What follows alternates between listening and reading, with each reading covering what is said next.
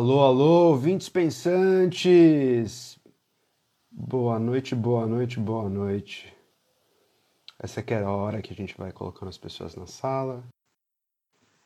Nessa noite de quinta-feira, às sete horas. Você que estiver ouvindo a gente no futuro, a gente do passado. Olha o Renan aí. E aí, Renan? Tudo bom? Tudo bem e você? Tranquilo. Finalmente a gente conseguiu fazer nosso papo acontecer, hein? A gente já se conhece já há quase dois anos, praticamente. As pessoas não sabem. Pois é. Nossa, a pandemia tirou completamente a nossa noção de tempo, né? Porque para mim foi ontem e o podcast já tá com um ano de idade, né? Não, é realmente isso. A gente estava conversando, eu e o Christian. A última vez que a gente se falou tem mais de um ano, provavelmente. E parece ontem. Parece ontem. Parece ah, o Christian tá aí. Tá pedindo para entrar. Lá direto da Alemanha, o fuso era diferente.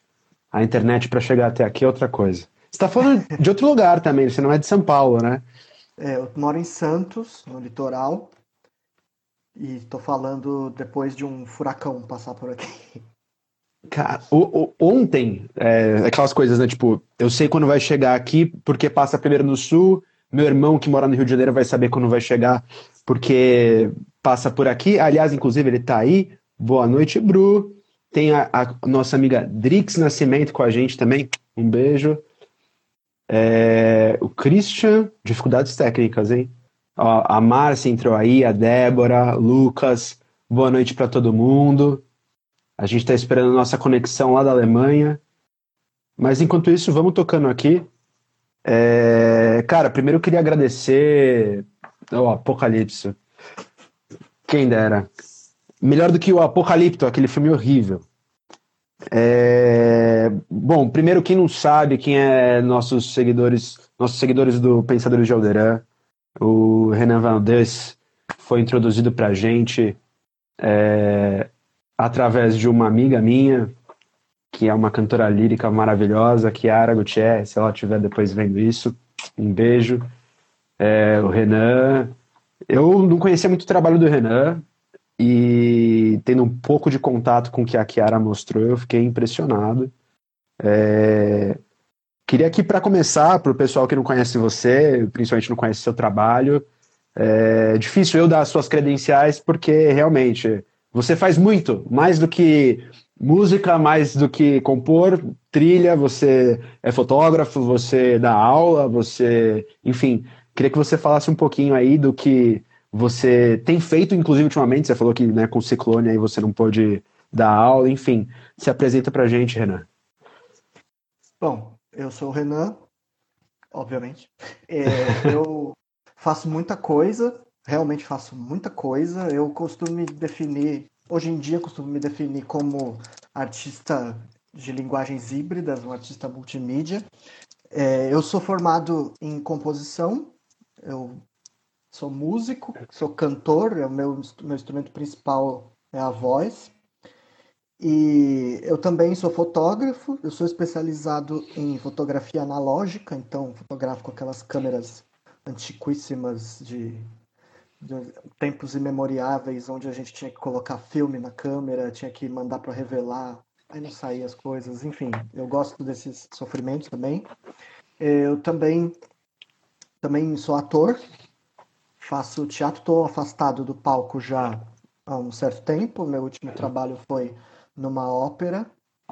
É, e eu, eu me aventuro em um pouco de tudo. Também pinto, desenho, eu tenho experimentado com algumas mídias digitais.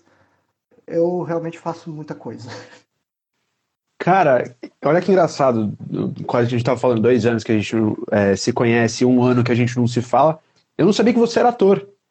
É, imagino que você saiba pela Kiara também, que eu também atuo, mas que louco, cara. Você participou de uma ópera recentemente, então, o seu último é, trabalho como, como ator?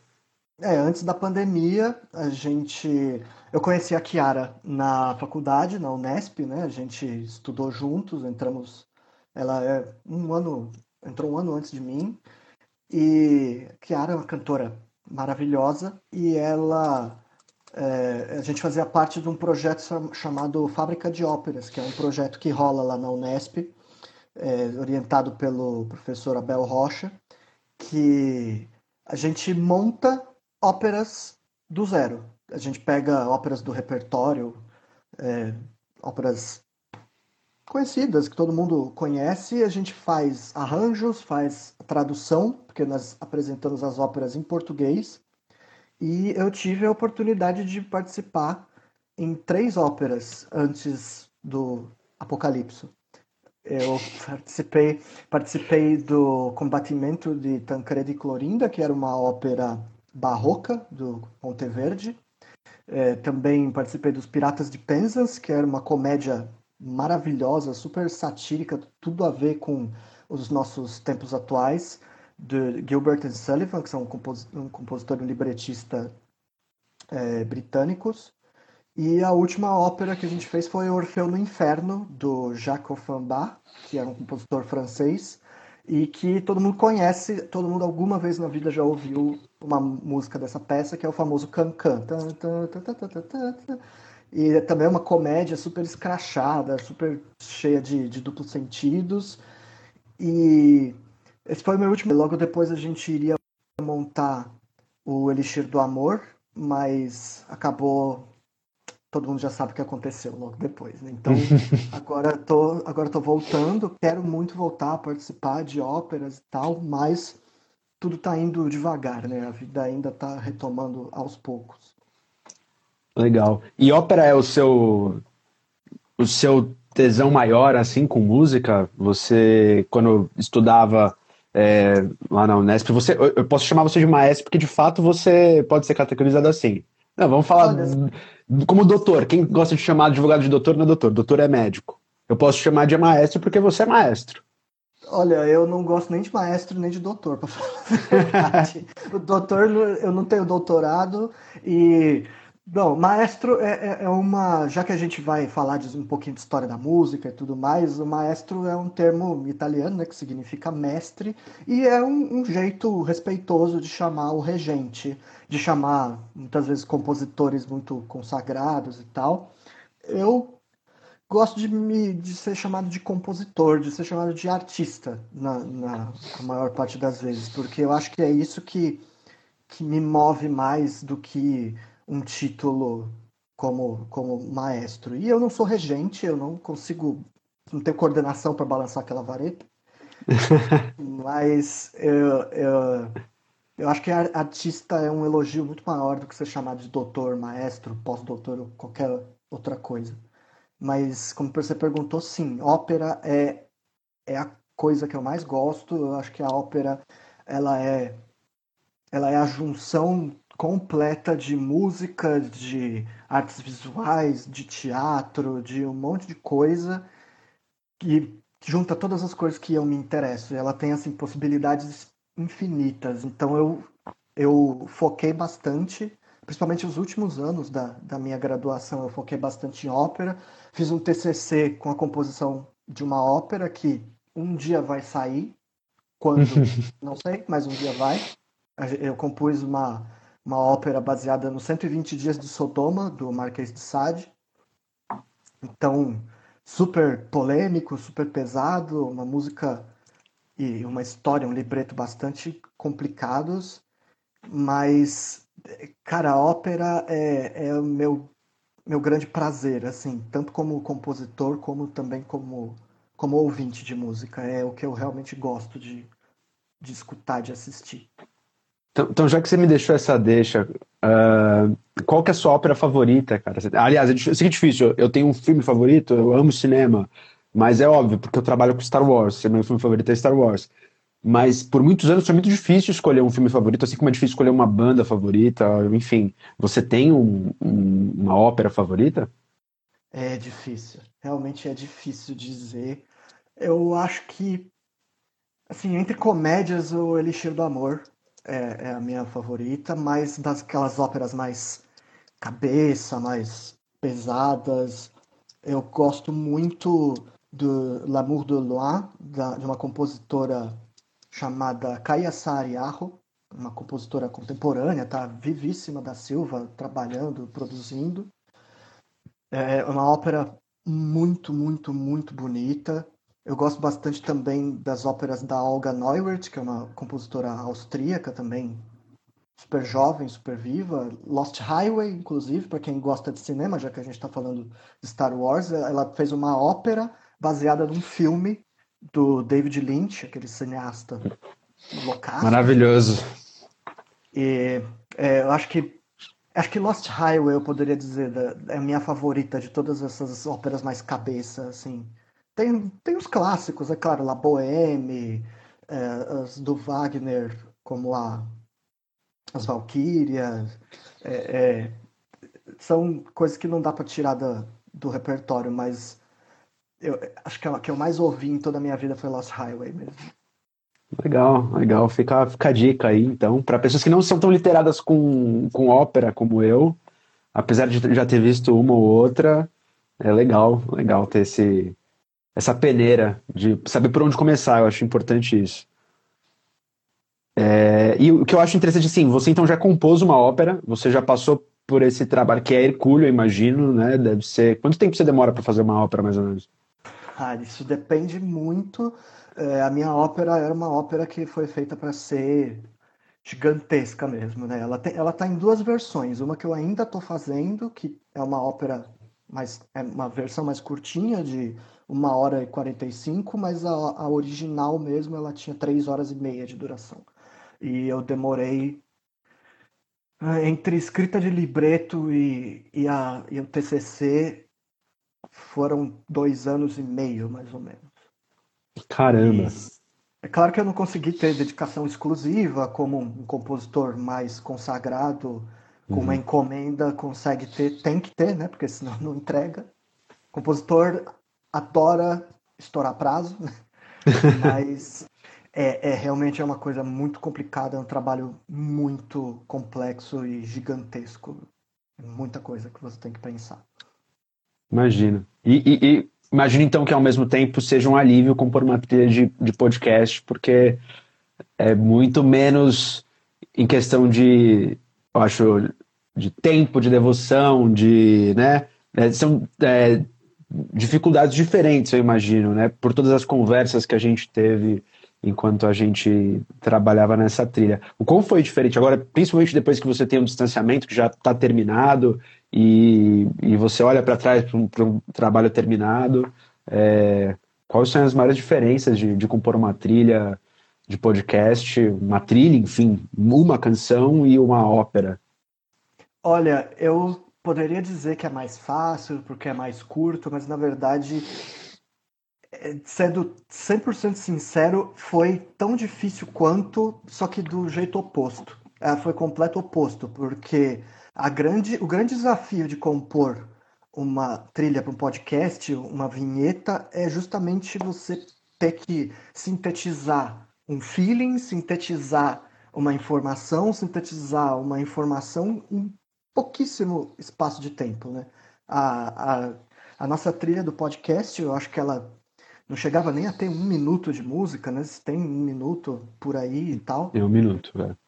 E a gente, a gente sintetizar todo o briefing de vocês sobre a história de Star Wars, a história da música de Star Wars, toda a sonoridade de Star Wars, e não só do Star Wars, dos filmes, do, da trilha original do John Williams, mas também do, das séries, né, do Mandalorian, que foi uma referência muito forte que vocês trouxeram. Cara, isso é muito complicado porque a gente. Eu sou muito tagarela, como você pode perceber, então eu, na música também acabo sendo muito tagarela. A gente fica desenvolvendo, desenvolvendo, desenvolvendo material. Quando vê, a gente tem muito tempo de música.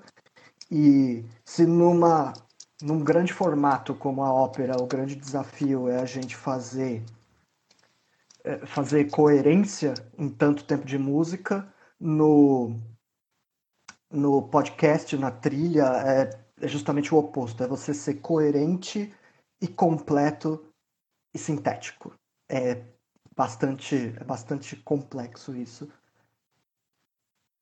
Muito louco pensar que é, é lógico que tem aquela tarefa de resumir o briefing, inclusive acho que é, depois a gente pode falar um pouco mais disso, mas imaginar que para você, ainda mais como um compositor já com é, bagagem, com experiência, é, tenha sido mesmo um, um, desafio, e ainda mais porque você, aí acho que é uma das coisas que a gente pode começar a falar também, é, nunca foi um fã de Star Wars, né? Não era um, é, um entusiasta, assim, não, é, não só do ponto de vista de cinema, de, de música, né? Acho que essa é uma das primeiras coisas que quando você falou pra gente nas nossas primeiras conversas, eu achei incrível, na verdade, eu achei perfeito.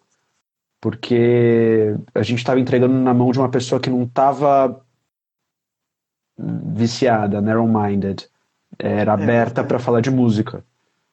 É, eu, eu, acho que isso, isso, foi grande parte do desafio também. Eu gosto de Star Wars, assisti todos os filmes, ainda tô na lista para assistir as séries do Kenobi, Mandalorian, vi Rogue One, vi tudo, absolutamente tudo, até a série animada.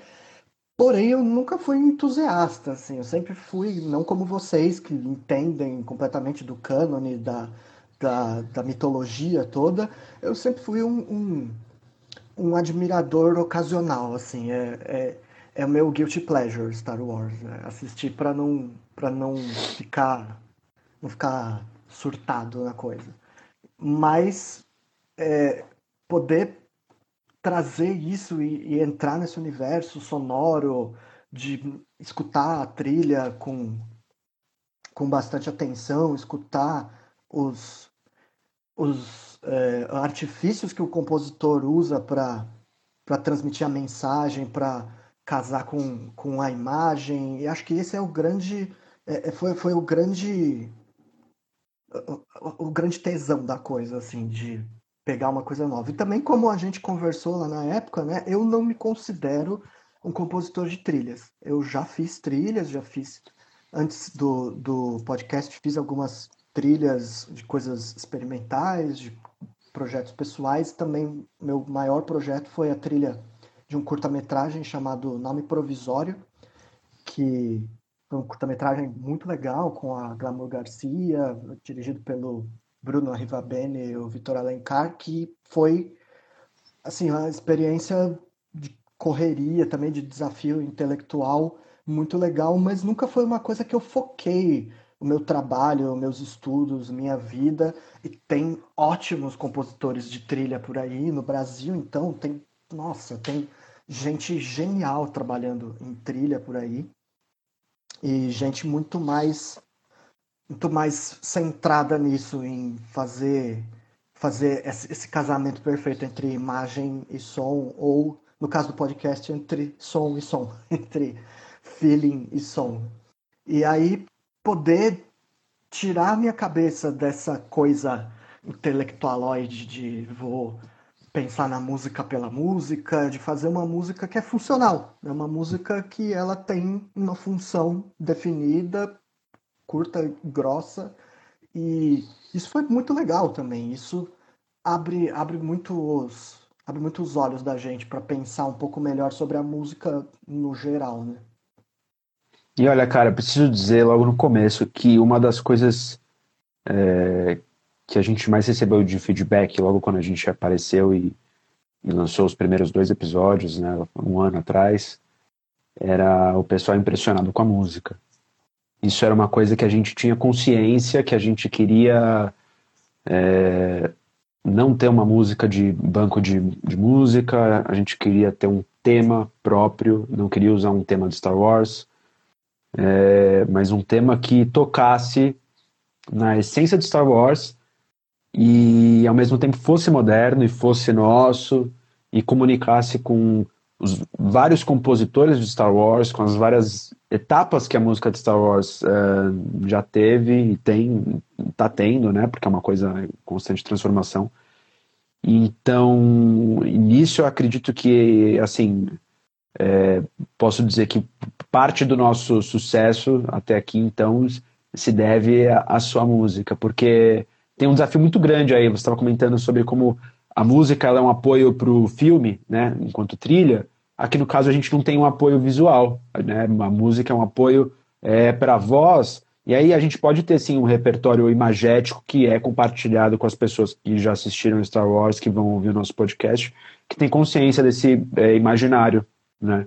Mas ainda assim é uma tarefa muito difícil, né? Como foi para você, é, como você já comentou, é, tocar esse feeling de Star Wars, é, a referência do Mandalorian que a gente te trouxe, é, a referência que, querendo ou não, se afasta um pouco da referência tradicional, que é o John Williams, a gente daqui a pouco pode falar um pouco dele, mas como foi capturar esse feeling de novo, numa é, um objetivo curto e grosso, como você falou, né? A gente tem um minuto, e nesse um minuto a gente tem que ser conciso é, e, e, e servir um propósito, que essa é uma vinheta de introdução. Né? Como é? Como foi isso, esse desafio? Olha, o briefing de vocês me ajudou bastante. Vocês me trouxeram muitas referências e, por exemplo, do Mandalorian, que foi a coisa mais forte assim, eu não conhecia o trabalho do Goranson e, e, e eu achei muito interessante a maneira como ele conseguiu manter esse esse repertório de sonoridades do Star Wars, dos filmes originais, da trilha do John Williams, e também depois da, da trilha feita pelo, pelo Giacchino, né? E, e eu acho que eu comecei, a partir, eu comecei partindo daí. O Mandalorian é, é uma coisa completamente diferente do que a gente está propondo no Pensadores, né? De, de é, o Mandalorian é um western, então ele tinha também essa referência do, dos filmes do Sérgio Leone, aquela coisa de. E, e, e, aí eu acho que isso foi, foi legal, assim, de perceber, olha, o que, que esse cara tá pegando do original e o que, que ele tá trazendo de novo.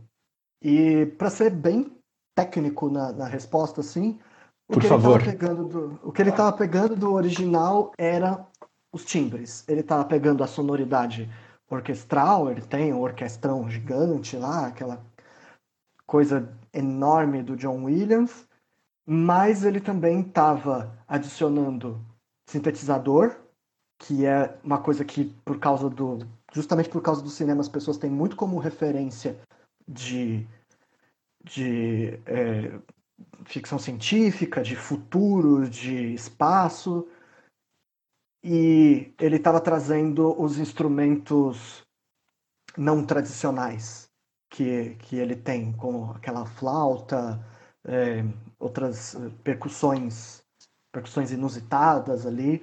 Então eu pensei, hum, tá aí o, tá aí o caminho, né? É, o caminho seria a gente pegar essa, essas referências de timbres e tentar adicionar em camadas para a gente conseguir fazer uma, uma coisa sintética, né? E aí, como a gente precisava dessa trilha que fosse coringa, né? Que ela funcionasse tanto para a abertura do podcast quanto para trechinhos em transições e outras coisas assim, o, o, jeito de manter a coisa sob controle, manter tudo sintético, era dividir em sessões. Então, a gente tinha uma sessão de abertura, uma sessão de vamos entrar no, no, no mood da coisa. A gente tem a sessão de desenvolvimento ali do lado e o bom final, porque como é uma abertura, a gente precisa ter esse, esse momento de, de glória, esse momento de vai começar. E aí isso, isso facilitou um pouco o pensamento, porque aí a gente consegue pensar no caminho melódico, no caminho que os acordes, a harmonia vai fazer, até chegar nesse ponto culminante de resolução do, da resolução da tonalidade ali. E como timbre, eu trouxe a referência máxima que é do John Williams, do, da sonoridade do, do Star Wars, que é a seção de metais. É, principalmente a trompa, que o John Williams pega emprestado como referência de outros compositores, a gente vai falar um pouquinho melhor sobre isso daqui a pouco, né? Mas a, a trompa é a grande referência de instrumento instrumento de caça também na história da música a trompa é, é um instrumento que alude à, à, caça que alude às montanhas aos Alpes europeus né então pegar esse instrumento traz imediatamente para nossa nossa cultura compartilhada que traz essa sensação de amplitude, de espaço aberto e de alguma coisa forte militar que está sendo anunciada. E Star Wars é Wars, então ele sempre vai ter essa sempre vai ter esse feeling de guerra, esse feeling de de glorificação da, da batalha, né? E aí acho que isso foi tudo que eu precisava para ir construindo o caminho. A gente fez vários bate-voltas né, da trilha, de, adicionando camadas diferentes de sintetizador, assim como na, nas referências do Goranson, que também o sintetizador é, é uma coisa maravilhosa porque ele te oferece infinitas possibilidades de manipulação do som infinitas possibilidades de fazer camada em cima de camada, em cima de camada, em cima de camada, de adicionar é, delays, efeitos, todo tipo de efeito. Então dá para gente fazer essas referências da ficção científica, de espaço aberto, de nebulosas com um som cheio de delay, e tem alguns brilhinhos como se fossem tiros de laser, e fazer alusão aos, aos os fighters do, da resistência e coisas assim. E aí, a partir disso, foi só um trabalho de refinar, de refinar tudo junto com vocês, de sentir, puta, aqui tá faltando alguma coisa ainda, de repente é, é esse timbre tá mais alto na mixagem, e refinar até chegar no, no, no ponto, no, no sweet spot ali da coisa. Uma coisa que você falou muito sobre o, o, timbre do John Williams é uma coisa que a gente conversou muito, né? Porque eu, do, do ponto de vista de fã e até de entusiasta de música, eu, eu gosto muito de. Eu, eu, eu toco, mas eu nunca tive uma escolaridade, eu nunca. Mas eu tenho curiosidade de ver é, canais sobre música, enfim. E uma das coisas que eu vi muitas críticas de é, profissionais da música, que foi uma das primeiras coisas que você falou e eu achei muito legal, a gente partir disso, porque aí é uma desconstrução do que, enquanto uma coisa é tudo que é um mito, tudo que é distante é ruim. A gente tem que entender aquilo e desconstruir. Você, como fotógrafo, por exemplo, um exemplo que eu, que eu recebi numa aula uma vez de fotografia foi: poxa, o que faz uma foto boa? A partir do momento que você, como fotógrafo, consegue entender assim, ah, isso aqui é um enquadramento, isso aqui é uma luz, um, um backlight aqui, aqui tem uma luz um de fill light, uma luz de frente. Você desconstrói o que o cara faz para entender por que, que ele é bom. É, lógico, tem um motivo também em si que é bom, mas tecnicamente, se você desconstrói uma, uma arte, é, você pode tentar replicar, nunca vai replicar. Eu acho que existe uma, toda uma discussão por trás disso profunda. Mas nessa questão de replicação e de o que é feeling, o que funciona ou não, uma das coisas curiosas que, que eu achei foi você falar, poxa, John Williams é, é bom, é, mas é, ele ficou bom talvez por causa dos filmes, por causa da, da aceitação popular, né? É, ele não é nada de único, de novo. E isso é uma crítica que eu já tinha visto muito. Ele, ele bebe muito de outras fontes, né? É, mas enquanto falando desses instrumentos de caça, como você falou, a trompa que dá esse feeling de guerra, de expansão, a gente vai entrar para a batalha. O, o, que nesse trabalho diferenciou ele de outros compositores, por exemplo, está falando dos filmes do Sérgio Leone, é, teve aquela mudança, na, na, acho que na história da música de trilha, né? Que quem começou a fazer uma orquestração mais parecida com aqueles com aquelas obras antigas de Brahms, de Wagner, foi o John Williams, né? Até ali então, eu não sei quantos é, outros é, compositores de trilha faziam isso. O que, que ele fez que foi diferente, que foi minimamente um acerto, mesmo que seja em copiar o trabalho dos clássicos, dos mestres? É, olha, para começar tem uma frase, uma frase muito famosa por aí que dizem que é do Stravinsky, aí já vi gente falando que é do Picasso, enfim, no fim das contas deve ser do, do tiozinho da esquina e ficou famosa de qualquer jeito, que é, é, é, grandes artistas, como é que é? Bons artistas copiam, grandes artistas roubam. E posso estar citando errado também, mas essa frase ela não é de todo verdade, mas também não é de todo mentira, porque o, o, o trabalho do artista, o trabalho de estudo do artista não é apreciar a obra apenas, é desmontar aquela obra, desmontar o processo e não só o processo técnico, por exemplo, um pintor não necessariamente precisa saber exatamente como o cara aplicou a tinta na, na pintura, mas entender também o processo estético, psicológico que levou até o, o artista até escolher aquela técnica. Como você falou, trouxe o exemplo da fotografia. Na fotografia a gente trabalha muito com camadas, né, com layering das coisas. Então, quando você vai tirar uma fotografia de rua, geralmente uma boa fotografia é aquela fotografia que conta várias histórias em uma só, em que tem coisas acontecendo e onde você consegue perceber as formas geométricas na, na composição e você consegue diminuir o tamanho da fotografia para fins de análise em pequenos elementos. A música é a mesma coisa, tudo aquilo que a gente divide como acordes, como motivos, são pequenas circunscrições do que é a música, né? E eu sinto dizer, mas assim, todo mundo copia um ao outro, porque aprender a fazer arte é aprender a copiar, a deglutir as suas, as suas referências, digerir elas e ir fazendo coisas que sejam cada vez mais suas, é, é, que esse caldo de referências acabe sendo seu. E aí no caso da música, assim, o John Williams realmente ele não tem nada de inovador, de nossa, aquele cara foi o primeiro a inventar isso.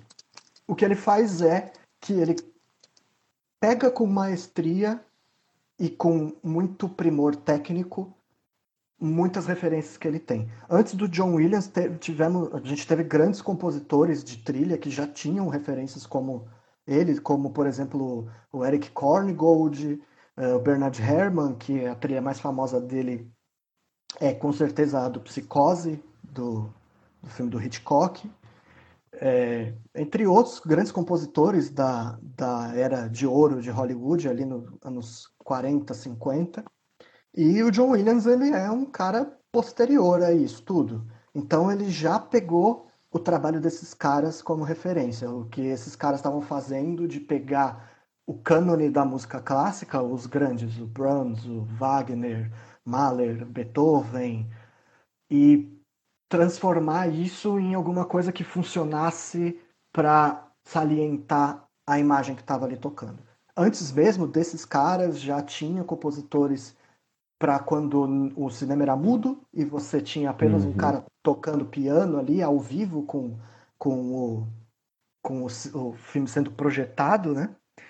Então o que, o, o que acabou na minha opinião, né, porque isso não é uma coisa escrita em pedra, não é algo que a gente consegue bater um martelo, mas para mim o que acabou trazendo o John Williams para ser o cara histórico que ele foi é justamente que ele criou essa assinatura de que os filmes dele, a imensa maioria vai ter um orquestrão grandão, vai ter essa referência de, de de metais, uma seção de metais muito grande, que remete muito, principalmente ao Wagner e ao Mahler, que é um compositor do começo do século XX, final do século XIX, começo do século XX, né? E que também, por sua vez, é um cara que deve muito na sua própria estética ao Wagner e ao Brahms.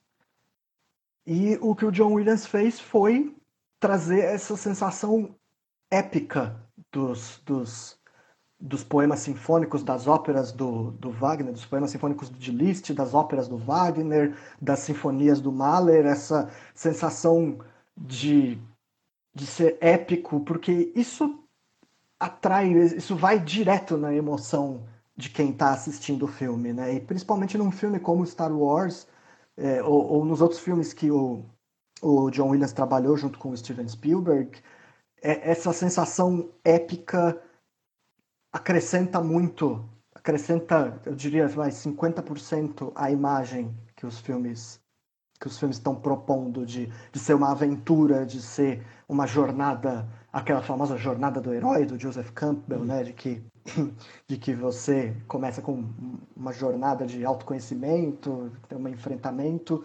Tudo isso está bastante entranhado na cultura que a gente recebeu da Europa, né? E eu poderia dizer que algumas dessas coisas são arquétipos do pensamento humano em todas as culturas. Não tudo, mas algumas coisas. Então, na minha opinião, eu acho que foi isso que fez o John Williams se destacar. Foi poder é, poder associar o nome dele a filmes onde essa sonoridade casava perfeitamente.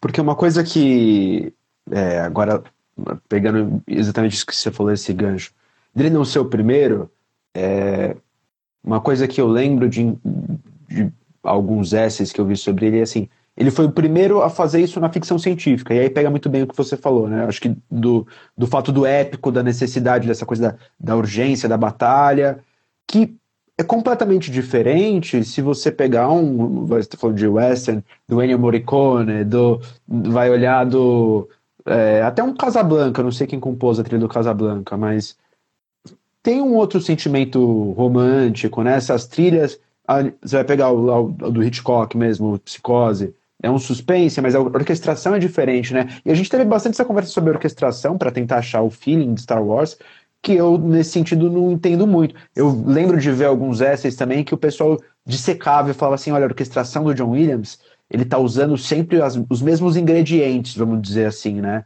Se você olhar em todos os filmes mesmo, fora Star Wars, né? Nas trilhas pro Indiana Jones, pro ET, Jaws, é sempre os mesmos ingredientes e eles e ele às vezes está inclusive nos mesmos tons, as, as linhas melódicas que ele faz, né, as, as, os temas, né, dizendo temas, né, como aquela, uh, não a, a, música em si, né, mas você me ensina muito o tema enquanto uma, uma frase mesmo, né, o tema, é, por exemplo, da Marion, do, do, do Indiana Jones, é muito parecido com o tema do amor de Star Wars, então, tem umas semelhanças aí, ele está sempre navegando no mesmo lugar, mas aí, aí entra a minha curiosidade mesmo de leigo.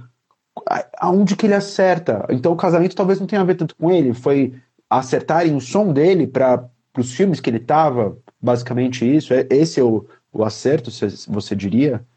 É, eu acho que é, é, um processo mais complexo, assim, é, é, é tem esse casamento do, do, do conteúdo para o qual ele está fazendo essa trilha, que é, é, um conteúdo que casa perfeitamente com esse tipo de sonoridade mais épica e tudo mais.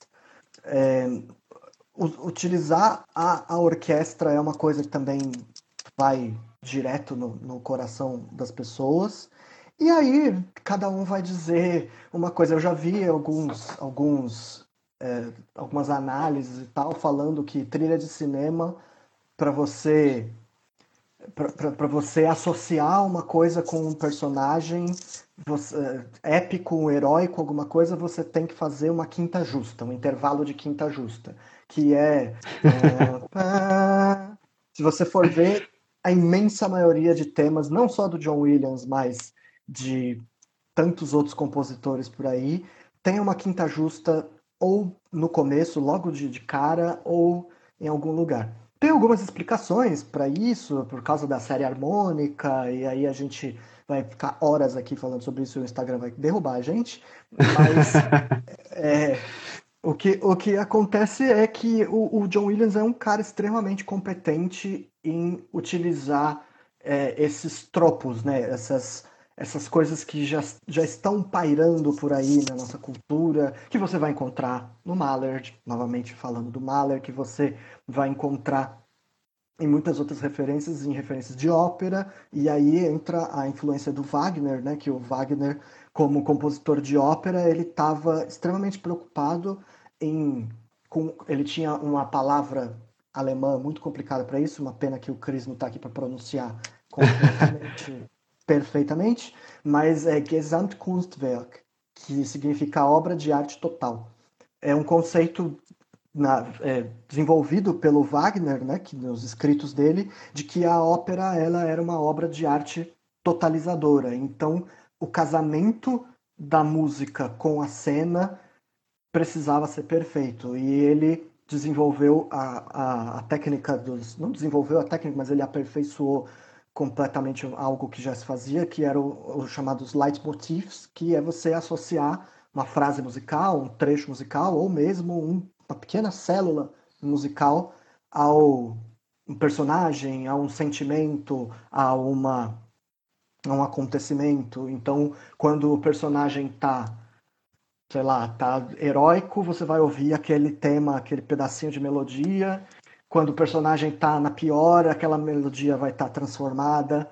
E o John Williams trouxe tudo isso para um tipo de conteúdo que tinha tudo a ver com isso. E aí no Star Wars a gente pode perceber, isso é um estudo de caso perfeito para todo mundo que, que estuda trilha sonora em algum momento, porque quando você tem alguma coisa relacionada à força, você vai ouvir o tema da força.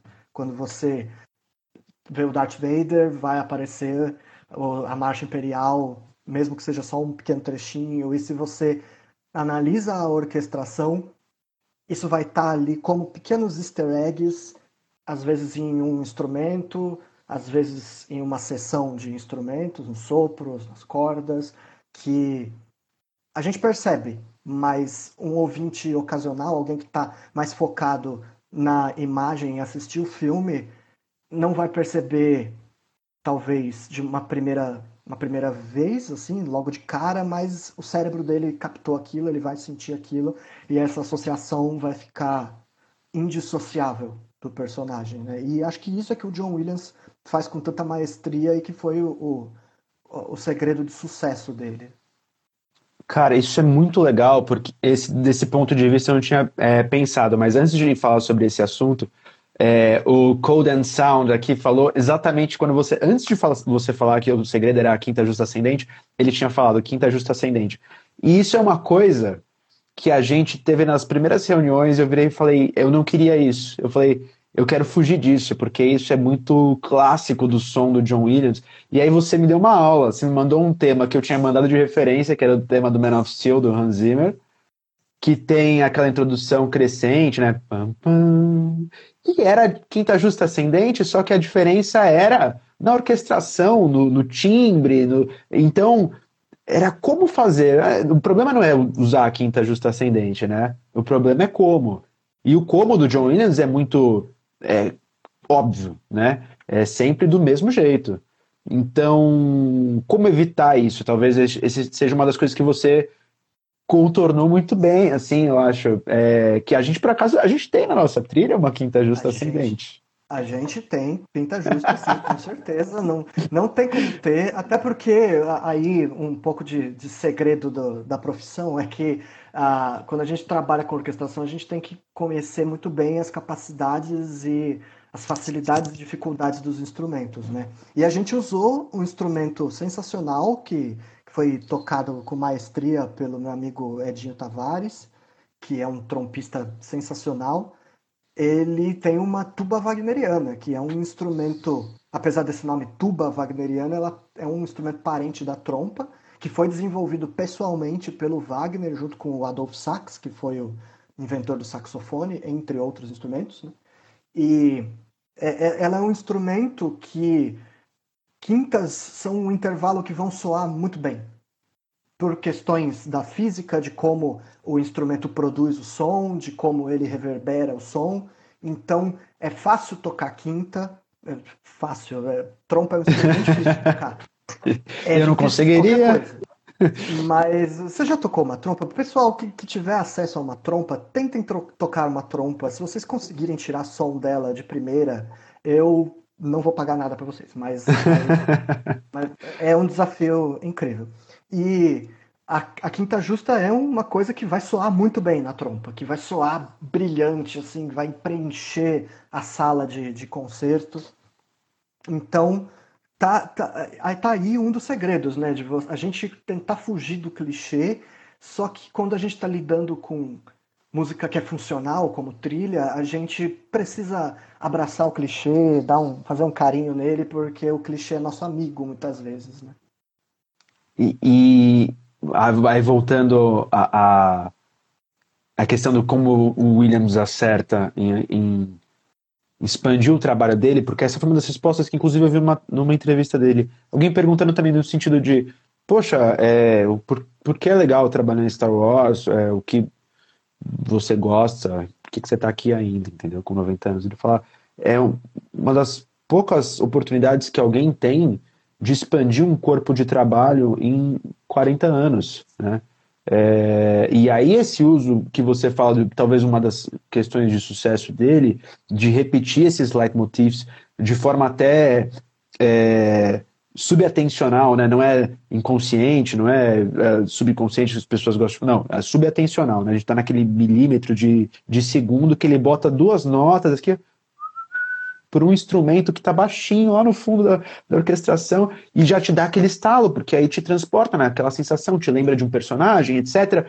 E tá aí talvez o segredo dele, porque é uma das coisas que, que eu lembro de ver nos essays sobre a música dele, é como ele começa a misturar os temas na hora de compor temas novos. Então, por exemplo, o tema do, do Luke, da Leia, eles têm um tema juntos, conjunto, é uma mistura de, do tema dele e da Leia. O tema, é, enfim, Across the Stars, o tema do amor do, do, do Anakin com a Padme, é também uma mistura de temas. Então, é, o tema da força, que se mistura com vários temas de heróis, enfim, é, pode soar a, a, a, um princípio repetitivo, mas no, no, fundo é uma estratégia de repetição é, consciente, consistente, que funciona. Né? Então, nesse sentido, ser repetitivo entre a nossa estratégia de usar uma quinta, ou aliás, de usar uma trompa wagneriana, acho que ninguém sabe disso.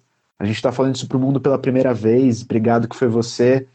É, a gente estava aguardando isso há muito tempo, cara. Foi incrível quando você ofereceu para a gente, é, dentre as oportunidades de ter um instrumento é, desse, que, se eu não me engano, como você disse, tinha duas é, tubas wagnerianas no Brasil, coisa assim, não é? É, a, a tuba wagneriana é um instrumento raríssimo. Na Europa você encontra mais, mas aqui no Brasil é, eu tenho conhecimento de poucas. Eu sei dessa que o Edinho tem. É, a USESP acho que tem algumas também. Mas para jogo mesmo, assim, eu tenho conhecimento só da, do Edinho.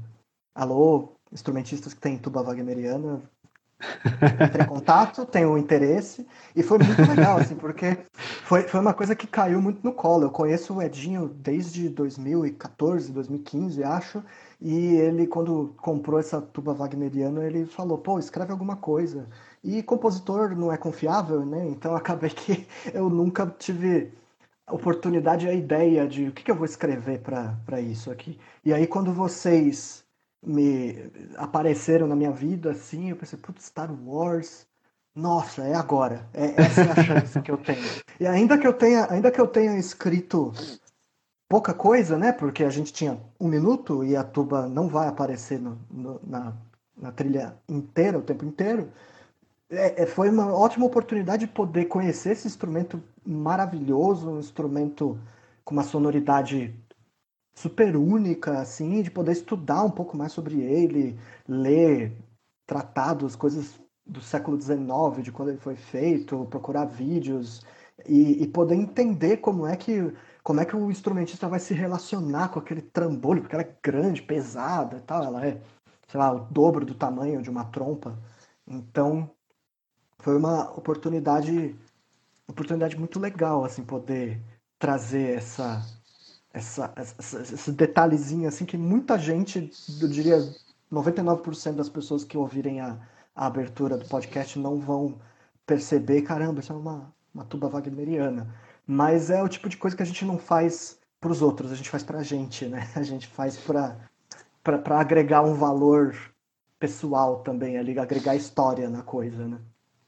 E por mais que não seja é, é, comunicado no sentido de que está escrito lá num banner, a gente tem uma tuba wagneriana no segundo tal da nossa trilha, é, não é só pra gente, né? É, é, de fato comunica, funciona, é o que você falou. É um som brilhante, é aquela quinta aumentada que vai entrar e vai ser épica, bem no momento que a gente precisa dela.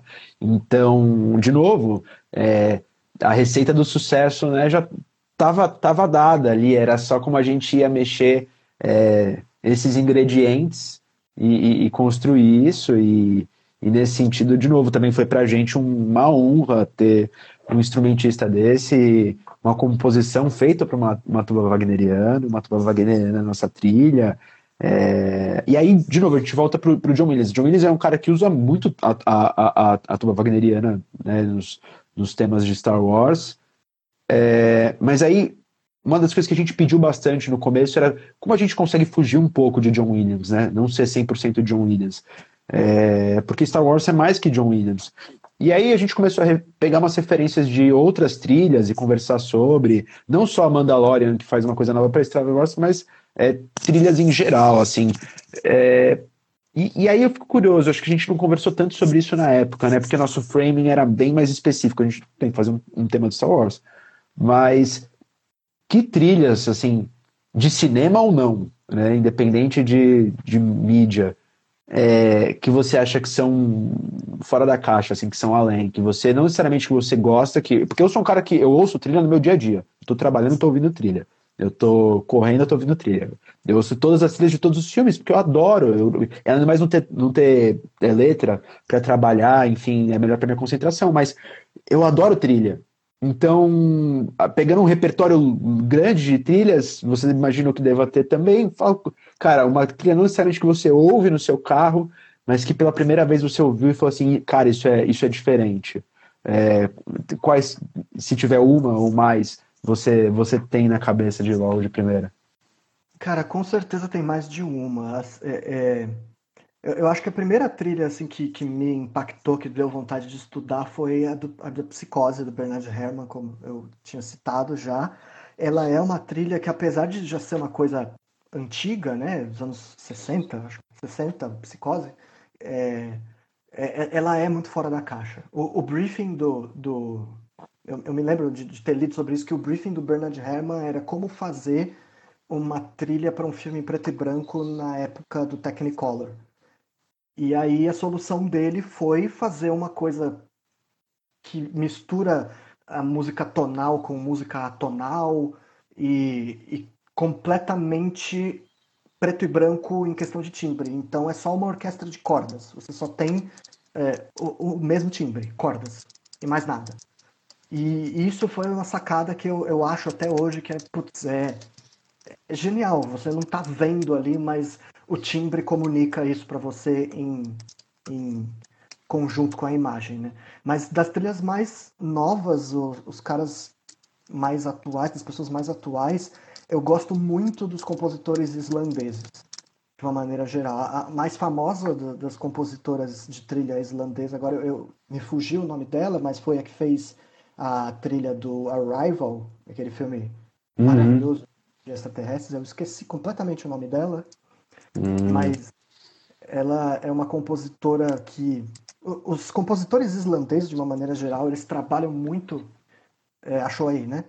Eu, eu, eu, tenho um problema, a gente de novo faz falta o Christian agora. O Christian, inclusive, para quem estiver acompanhando a gente, ele por dificuldades técnicas a gente não conseguiu colocar ele aqui na live.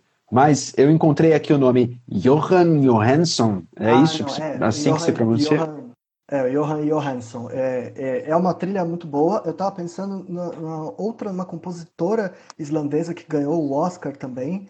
É, não vou conseguir procurar agora. Ela também é uma grande referência. Os islandeses costumam trabalhar muito com, com texturas, com é, o que a gente chama de paisagens sonoras. Então, é, é, é sempre uma sensação de que você está num espaço aberto, amplo, como a Islândia, né, como a terra natal deles.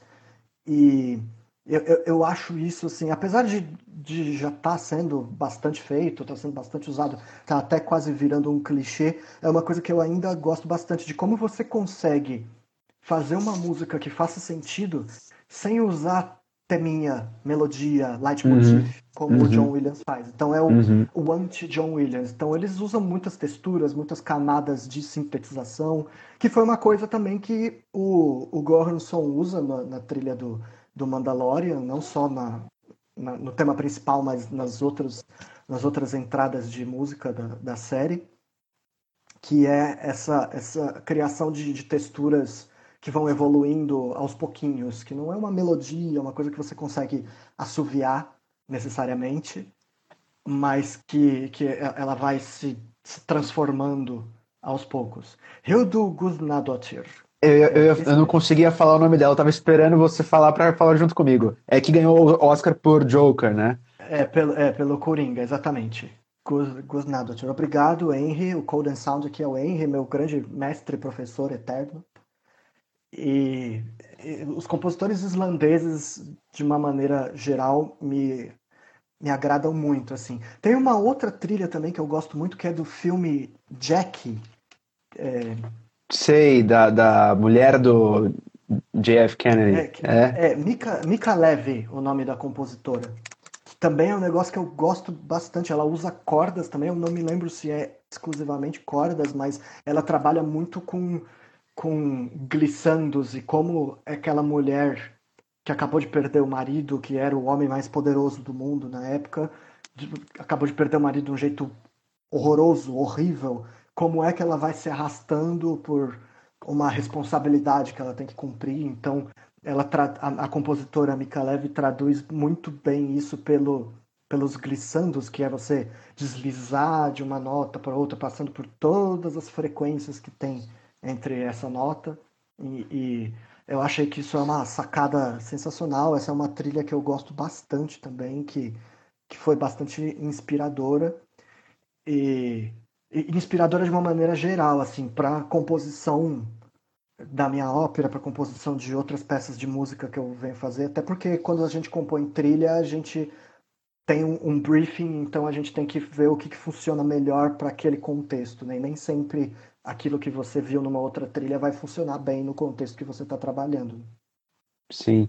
E, e, engraçado, né? Uma das coisas que a gente comentou nas nossas primeiras é, reuniões de referência era mesmo essas texturas, porque é uma coisa que eu, assim, não tenho todas essas referências que você tinha, mas como você falou, é, a Hildur já fazia no, no, no, Coringa e eu já tinha essa referência.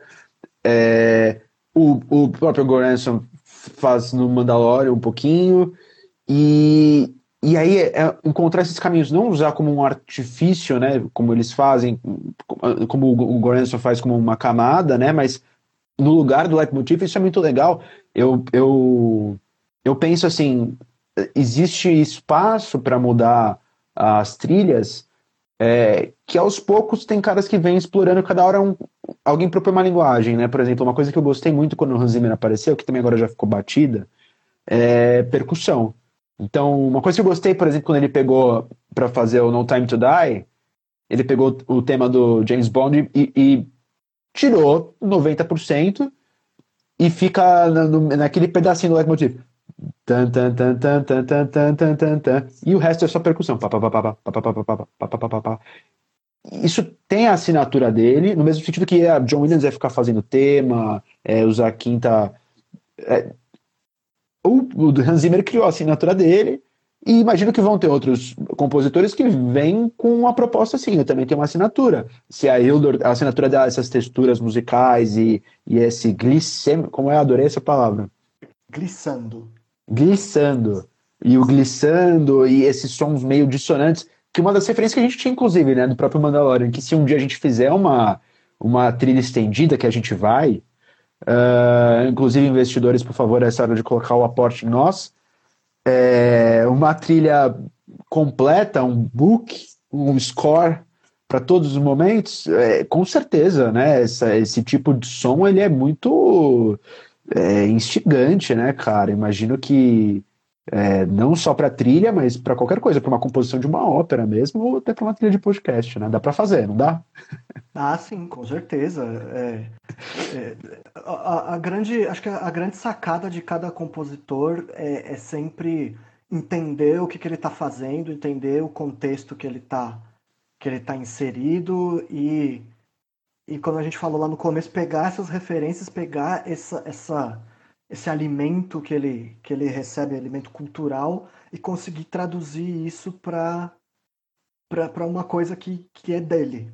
Isso é, é bastante complicado, a gente leva a vida inteira aperfeiçoando isso, mas como você falou do John Williams, ele, ter, ele falar que ele gosta de Star Wars por ele ter a oportunidade de esticar um trabalho um universo por 40 anos. Cara, é isso, sabe? É você olhar para aquele material que você já conhece e o que, que, que, tem de potencial aí? E tem. Sempre, tudo tem potencial. Enquanto. O, o grande segredo da criatividade é que enquanto você tem. Enquanto você tem necessidade, você tem invenção. Então você descobre jeitos. Assim, às vezes vai ser um jeito meia boca, às vezes vai ser um jeito excelente. Mas você descobre jeitos. Com certeza, cara. Uma das coisas que eu, eu tinha quando eu aprendi. Isso é lógico, era o maior recalque possível, mas quando eu comecei a aprender a, a tocar e ouvia riff de guitarra, eu falava assim, cara, todos os riffs de guitarra possíveis já foram inventados. É... não, a cada ano tem um novo que você vira e fala assim, ele fez quase a mesma coisa que aquela música, mas ele mudou o tempo e já virou uma coisa diferente. Ele desceu meio tom, já ficou uma coisa diferente. Então, aí vem uma pergunta. Se você tivesse recursos, e aí eu digo não só dinheiro, mas pessoas, instrumentos, enfim, é, material, tanto humano quanto tecnológico, ilimitado. É, primeiro de música, eu, queria, eu quero abrir a pergunta para outras coisas, mas primeiro de música, o que, que você faria é, nessa experimentação de potenciais que nem a gente está falando? É, que potencial que você queria explorar da música, por exemplo, para criar uma trilha? Uma trilha, ah, uma música é, de rádio, pop, enfim, qualquer coisa que você pudesse imaginar. Olha, essa é uma pergunta muito difícil, porque quando a, a, gente quando a gente tem muita coisa, a criatividade entra em desespero, né? Porque a gente pode fazer o que a gente quiser. É, o compositor, o artista de uma maneira geral, muitas vezes ele brilha mais quando ele tem recurso limitado, né?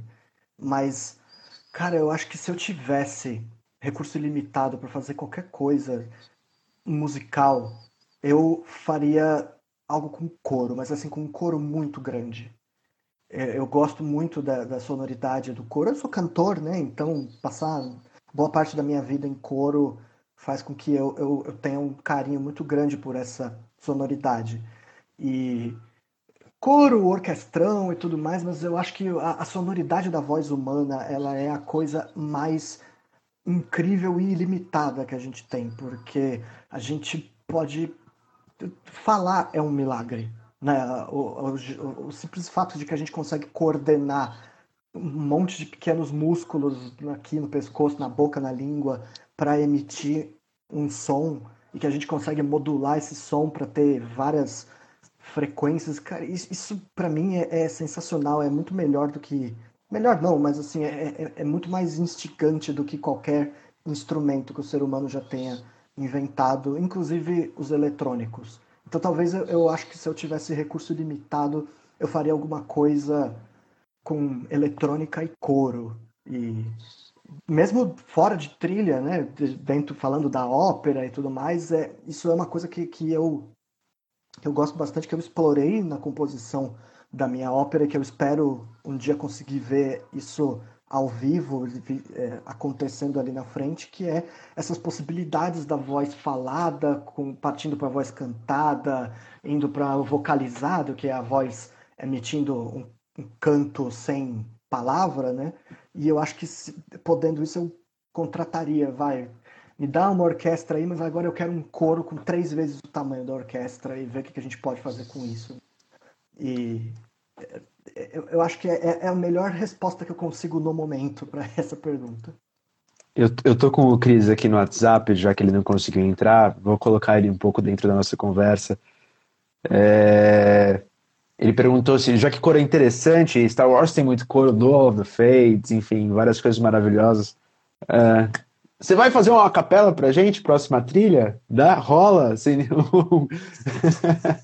possível? É possível. É bem possível, é uma coisa que dá para explorar. Dá pra, dá pra fazer um Jacob Collier de pegar várias tracks da mesma voz e fazer loucuras. Eu apoio. Dá, dá para fazer. Dá para fazer. É tudo uma questão de experimentação. É tudo uma questão de experimentar.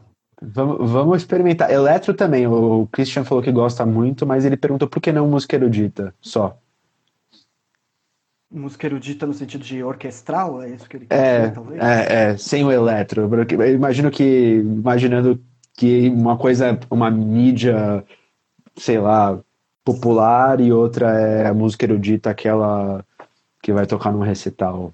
discordo é, também dessa visão, mas eu entendo a pergunta dele. É, não, assim, é, é, eu acho que uma coisa não exclui a outra e a gente hoje em dia cada vez mais tem compositores inserindo a, a música a, a, música instrumental vamos usar esse termo que acho que é mais adequado com a música eletrônica eletroacústica e não eletrônico do sentido de EDM, né, de Electronic Dance Music, eletrônica Sim. popular, mas de todas as possibilidades que coisas eletrônicas, computadores, sintetizadores, sensores de movimento, metaverso, realidade aumentada, tem muita gente experimentando com isso, sim.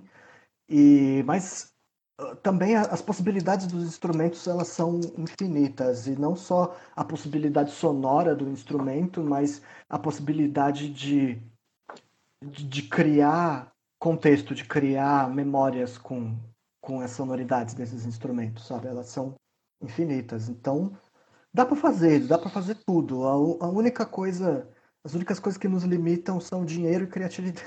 criatividade a gente consegue. Dinheiro é mais difícil. É, é, dinheiro é mais difícil. E falando não só de música, mas se você tivesse recursos limitados para qualquer produção artística, você como um artista completo, e eu acho isso muito legal, né? Aquela ideia do, do homem renascentista que domina todas as artes e experimenta na arquitetura, na pintura, na música, que, que você faria? Um projeto multidisciplinar? Ópera, com certeza. acho que é, é, é, é, o que eu gosto, assim, é, é o que me. N não a ópera no sentido mais tradicionalzinho de você colocar um monte de atores num palco italiano, dentro de um teatrinho, mas, cara, com recurso ilimitado, assim, eu gostaria muito de fazer espetáculos públicos, sabe? De fazer grandes instalações que juntassem todas as minhas práticas, então que tivesse a fotografia a fotografia no ambiente urbano, que as pessoas tivessem contato com aquela fotografia, que aquilo funcionasse como uma preparação para o espetáculo que elas vão ver num lugar específico, e aí aquele espetáculo sendo um espetáculo de música, com, com eletrônica, com cinema, projeção e os atores ao vivo. Essa é uma coisa assim que, que me, me deixa pirado e que é muito difícil de acontecer para qualquer artista, mesmo para os mais consagrados, porque é uma coisa que demanda muito investimento, muito muita grana, muita logística principalmente, né? Mas tendo recursos ilimitados é, é isso. E é, eu cada vez tento direcionar mais a minha carreira dentro do possível para fazer essa coisa, como você falou, renascentista, de tentar juntar tudo num, num, num caldeirão só. E aí o nome que deram para isso antigamente, quando tiveram as primeiras ideias de fazer espetáculos públicos, juntando todas as artes, todas as práticas artísticas, foi ópera. Lá no século XVI, na Itália, na Península Itálica, foi o ópera o nome que deram para isso. Então, eu gosto de chamar isso de ópera. Que incrível, que, que incrível. Quero um dia ver, com certeza. É, se não participar, tamo aí. É. Mas o, o Christian mandou uma pergunta aqui, ele falou é, sobre é muito legal isso de usar o espaço público, né? É, que tipo de, de espaço você imaginaria usar?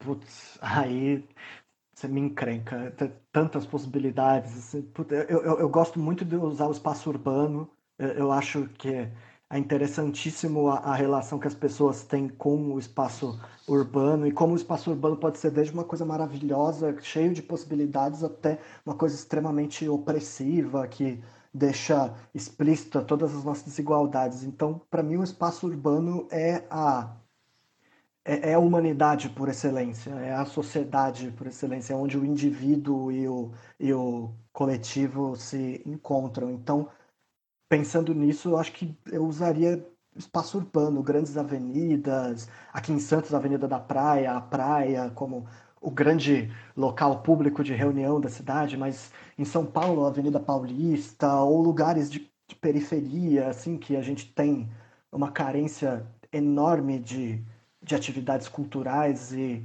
fazer esse tipo de atividade com as pessoas que estão naquele lugar e que conhecem o, a, a sua quebrada, que conhecem o, a sua casa melhor do que ninguém, poder trabalhar com essas pessoas e falar e, e, e trocar, vamos fazer uma coisa junto, vamos fazer uma coisa que é para todo mundo que mora aqui, que vive aqui, seria, putz, seria sensacional. É sensacional mesmo, cara. E, e, eu acho que a arte, a sociedade carece de arte como essa, né? Eu acho que é, de certa de certa forma mesmo é uma proposta é, autoindulgente também um pouco é pretensiosa, mas o Pensadores também tem um pouco dessa proposta em outra escala, né?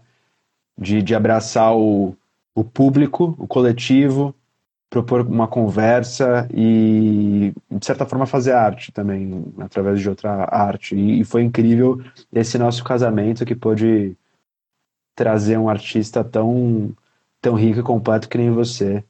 E aí, para fechar, eu acho que a gente já falou sobre tudo que a gente tinha pensado, mas é, se a gente fosse criar uma coisa nova hoje, olha aí, deixando sementes no futuro, uhum. é, para os pensadores, é, comparando um pouco o nosso processo que a gente teve na, na nossa primeira experiência, que também tinha um pouco de, de prazo, né, porque a gente tinha uma urgência de lançar, a gente é, tinha um briefing é, que limitava dentro de estrutura, né? A gente tinha um minuto, era isso.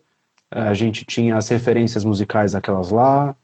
É, se você tivesse que fazer mais alguma coisa pra gente e tivesse que pensar no, o que numa mudança de processo, num, num, numa expansão desse cânone, como o John Williams estava falando, é, você já, já passou isso pela sua cabeça, porque pela nossa passa direto, tá? Já queria dizer isso. É, como você faria, o que você faria diferente ou igual, né? E aí falando um pouco mais de processo artístico mesmo, você como um, como um artista, como foi e o que você pensa para um futuro? Olha, para ser sincero, nunca tinha me passado pela cabeça, mas agora que você está me falando, me parece uma uma ideia muito boa expandir, expandir esse cânone e, e, e, trabalhar a partir daquilo que a gente construiu. É, como é trilha, a gente sempre dependeria do briefing, de o que, que vocês estariam pensando para o podcast, como é que esse podcast vai, vai ser ampliado a partir de agora, o que, que a gente vai explorar, o que vocês, no caso, vão explorar na, na narrativa, na estrutura do podcast, de como vocês fazem a, a, fazem a pauta, o roteiro de vocês. Mas já podendo jogar a semente do mal aqui, uma coisa que eu gostaria, uma coisa que eu gostaria muito de, de explorar é essa coisa dos diferentes moods, assim, do, do, dos climas diferentes. Apesar de a gente já ter feito isso em um pequeno espaço de tempo na vinheta de abertura, a, ainda assim ela tem um mood que vai de A a B, né?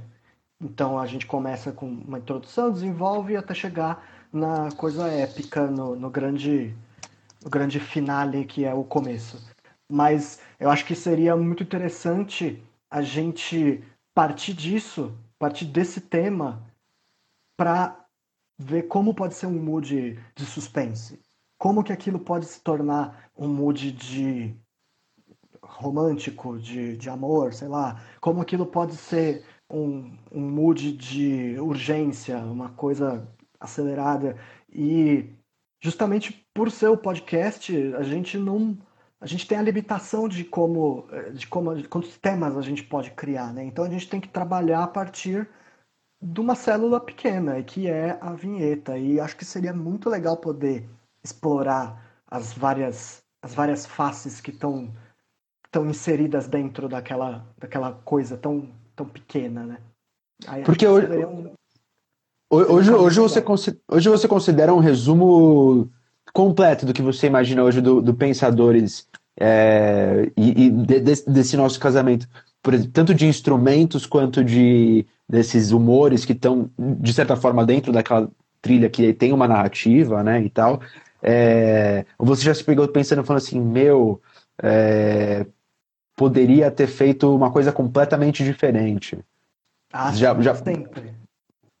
Sempre. Isso, isso, artista que falar que, que ama o próprio trabalho logo de cara, ou é narcisista ou tá mentindo. Porque, porque não, a gente nunca gosta do. A gente sempre acha que poderia fazer melhor, que poderia fazer não necessariamente melhor, mas diferente. E depois que eu entreguei a trilha para vocês, que vocês falaram, puta, é isso, estamos satisfeitos, é, é isso aqui.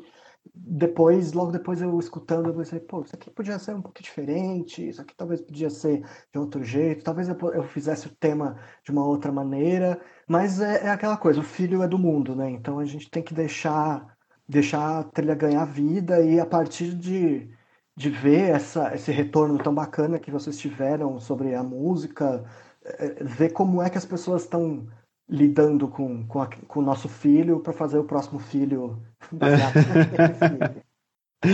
é, o Cristian perguntou para gente, para a gente terminar. Uh, tem uma questão que a gente conversa muito, né? Que de fato a gente adoraria porque aumenta não só o valor de produção, mas é, realmente a experiência das pessoas, né? Uma trilha que permeia o episódio. E aí a gente pensa uma alternativa, aí como de novo não é nosso nem a minha expertise quanto a sua. É, trilhas de podcast, né? O que, que as pessoas fazem? Por mais que a gente tenha estudado, que a gente tenha contato, qual seria o seu approach? Ah, eu tô te perguntando aqui do nada pela primeira vez. Para uma trilha de 30 minutos, se a gente tivesse que fazer uma trilha constante, como é, é possível isso? é, é, um, é um loop infinito de trilhas? Ou é uma trilha que invariavelmente vai passar por humores independente do roteiro? É, Estou jogando aqui pro, pro alto, a gente não combinou isso antes, mas são perguntas que surgem agora porque a gente fica realmente curioso do tipo, a gente não sabe nem as alternativas que a gente tem, né? As possibilidades são infinitas, as potências musicais que a gente estava falando mais cedo, né? É, cara, Difícil isso dizer. Se, por exemplo, se tivesse que fazer uma trilha constante, com certeza ia ter. Não ia ser um loop infinito, porque isso é, é chato para burro, mas você é, fazer, fazer um, uma, uma coisa que passa por conversar com o roteiro de cada episódio. Então, teria que ser algo que, que, que, que, que partisse do, do episódio e não que, que ditasse o ritmo do episódio necessariamente, na minha opinião, assim, pode ser que lidando com essa, com essa possibilidade quando ela se tornasse concreta que eu mudasse de ideia completamente. Mas eu acho que sim, ela, ela obrigatoriamente vai passar por moods diferentes e ela vai ter altos e baixos, vai ter retomada de, de temas, de texturas, de harmonias e, e, e eles vão ficar indo e voltando, indo e voltando e tal. Tem uma trilha de podcast que eu gosto bastante, que fica também aí propaganda gratuita, que é podcast, é, podcast chama Paciente 63, que Sei. é um podcast com a Mel Lisboa e o seu Jorge, que eu quando eu escutei isso, eu escutei de puro tédio e eu fiquei completamente enlouquecido né, nesse, nesse podcast, que a, a, abordagem dos compositores para a trilha é muito interessante, porque é trilha do começo ao fim, uhum. mas ele tem uns motivos, que é, tá. tem o motivo da, da psicóloga, tem o motivo do paciente, e ele varia esses motivos por certos instrumentos, então ele tem faz essa associação com timbre, tudo isso que a gente já falou que são estratégias comuns para trabalhar trilhas, né? Então eu acho que tendo que fazer uma coisa contínua, uma coisa completa assim, pensando em muito tempo de música, essa, essa é a melhor ferramenta, é pensar cada mood tem o seu tema, cada, cada momento tem o, a sua associação e a gente ficar jogando e variando em cima disso. Perfeito. Nossa, Renan, é, vamos mentalizar, vamos jogar para o universo. Todos os investidores que estiverem ouvindo, está aí nossa oportunidade de, de não só melhorar o Pensador de Alderan, mas ter esse corpo de trabalho incrível que é o trabalho do Renan com a gente, fluindo, existindo. É, cara, queria agradecer você, primeiro de tudo, por topar essa conversa com a gente. É, sempre disponível e com boas ideias para a gente conversar. Queria agradecer também todo mundo que está aqui com a gente, todo mundo que está entrando até agora, olha o Cine Café aí, é, que ficou com a gente esse tempo todo. É, Renan, é, mais uma vez, obrigado. Eu que agradeço, foi uma honra muito legal trabalhar com vocês, foi uma relação bastante legal, bastante amistosa que a gente desenvolveu, foi uma coisa muito tranquila e muito instigante, então eu espero, por favor, patrocinem, patrocinem o Pensador de Aldeirão, porque eu quero muito poder ter a oportunidade da gente estender esse trabalho aí, quem sabe onde isso pode dar, né? Quem sabe onde isso pode dar. É, então, mais uma vez, obrigado a todos nessa quinta-feira, 8h30. É, Christian, ouvindo a gente da Alemanha agora, que infelizmente não pôde participar, mas estava aqui presente. É, obrigado para todos, todas, todes e uma boa noite.